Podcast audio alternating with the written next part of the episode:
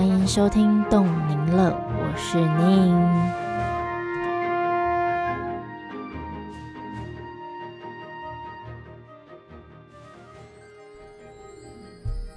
各位朋友，好久不见。本来预计录制这一集节目的时候，会是在接近开学的时候，也就是八月底的时候。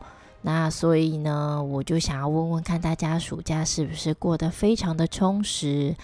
但是呢，嗯，我一直拖着拖着，就拖到了十月连假的时候。所以呢，也就借着这个连假的时间来。关心问候一下大家，是不是有一个非常美好的双十假期？而我在今年的七月也前往了美国旅行了将近一个月的时间，在疫情后的第一次长途旅行，有更多不同于以往的感受。当然，在美国当地也接触了学习舞蹈的家长及学生。所见所闻所感受到，美国家长对于孩子学习艺术的支持与鼓励。今天就让我们来好好的聊聊吧。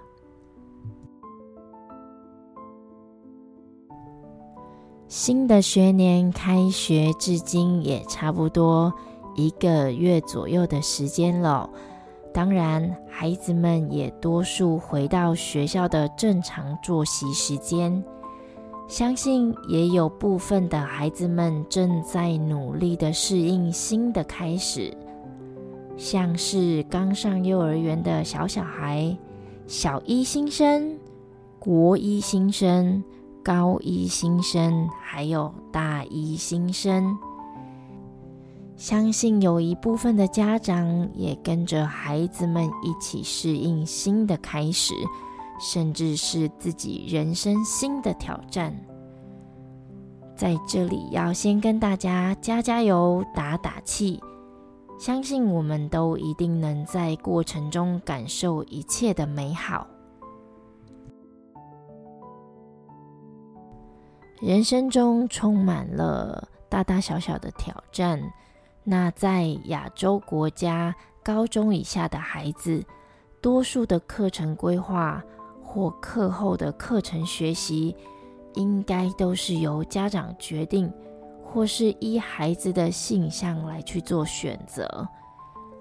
依我的经验，年纪越小的孩子，较有时间可以学习学校课业以外的记忆课程。到了高年级。也会随着课业逐渐增加而开始讨论课程的取舍。那在各种课程的涌入，谁优先出局呢？往往最先淘汰出局的会是才艺课程。那这又是为什么呢？我这边理出了三个因素。第一个因素呢，是因为这些才艺课程在学校并不会有太大成绩优异的加分。那再来第二个因素呢，是因为课业增加了之后，学习才艺就会占用每个礼拜一至两个小时的时间。那若是这些增加的课程项目成绩并不是那么理想，那就会觉得。把这一些才艺课程的时间挪到补习班去加强课业。因素三呢，是一直没有达到家长预期的课业成绩目标，那就暂停才艺课吧。那我们可以针对这三个因素来聊聊哦。我觉得。或许才艺的学习不像国音数这些学科能在学校成绩单上面呈现优越感，但我们该思考的是，热于学习才艺的这一些孩子，他们在学习过程中是否得到那些除了成绩以外的自信、开朗？他们是否找到属于自己的舞台呢？例如音乐的学习、美术的学习、舞蹈的学习、运动技能的学习。如果艺术才能的优异表现并不会成为学校成绩的加分题，那让我们从另外一个角度来看孩子吧。那课业的增加与取舍。与其把这个小时的时间拿来学习才艺，不如把这个小时拿来补其他的课程。客观的来说，或许这一个小时的才艺课程真的不会在一周里造成多大的影响。相信规划好时间。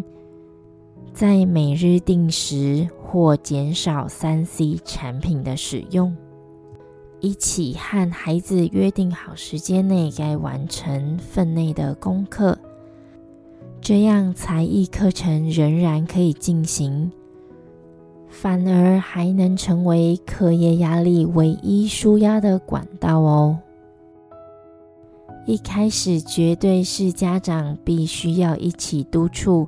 才能渐入佳境，请家长宽心的相信孩子会愿意努力，并且享受过程中陪伴的每一个时光。这样的过程，相信爸爸妈妈也在成长哦。在我的教学近二十年，常常听到家长这么说。考试考不好就不要去学跳舞了啦。考试成绩没达到目标，也请家长不要这么说，因为我想这或许也不是家长的本意。有时或许急了，或许气了，但一说出来就可能成真。只是，这真的是爸爸妈妈想要的结局吗？因为有可能不跳舞之后，成绩也不见得会好转。这样的状况，相信家长一定也知道，孩子对此项才艺特别热衷，只是不懂为何在学业上不能有相同的付出。在这里，我就想要反问。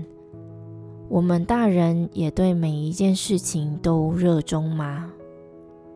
我想答案会是，当然没有。所以大人也不要以自己觉得对的观点来看孩子，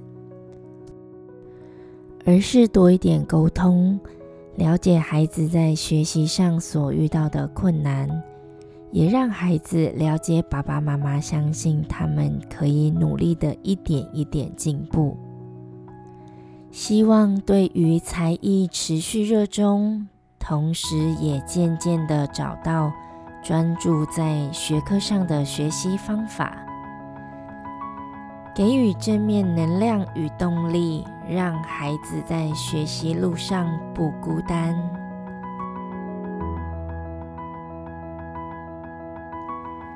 回忆孩子在学习走路的婴幼儿时期，父母亲的双手就像是坚强的防护墙。慢慢成长的孩子也长出了自己独特的羽翼。孩子有的天赋应该支持，别轻易拔掉，因为总有一天。能让孩子展翅飞翔的，将会是从小所一直展现的天赋。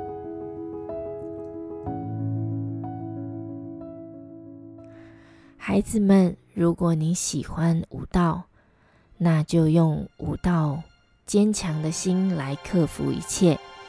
相信努力就可以让所有的事情更加的圆满，更进步。我们今天的分享就到这里，非常开心能够在暌违三个月之后，用声音的方式跟大家继续聊聊有关于武道的生活以及经验。那感谢大家的收听，若有任何想要提问的问题，也欢迎留言给我，我会一一回复。如果您也喜欢今天的内容，也欢迎分享，让更多人一起收听。动宁乐，动身体的记忆，与您一起快乐。我们下次见，再会。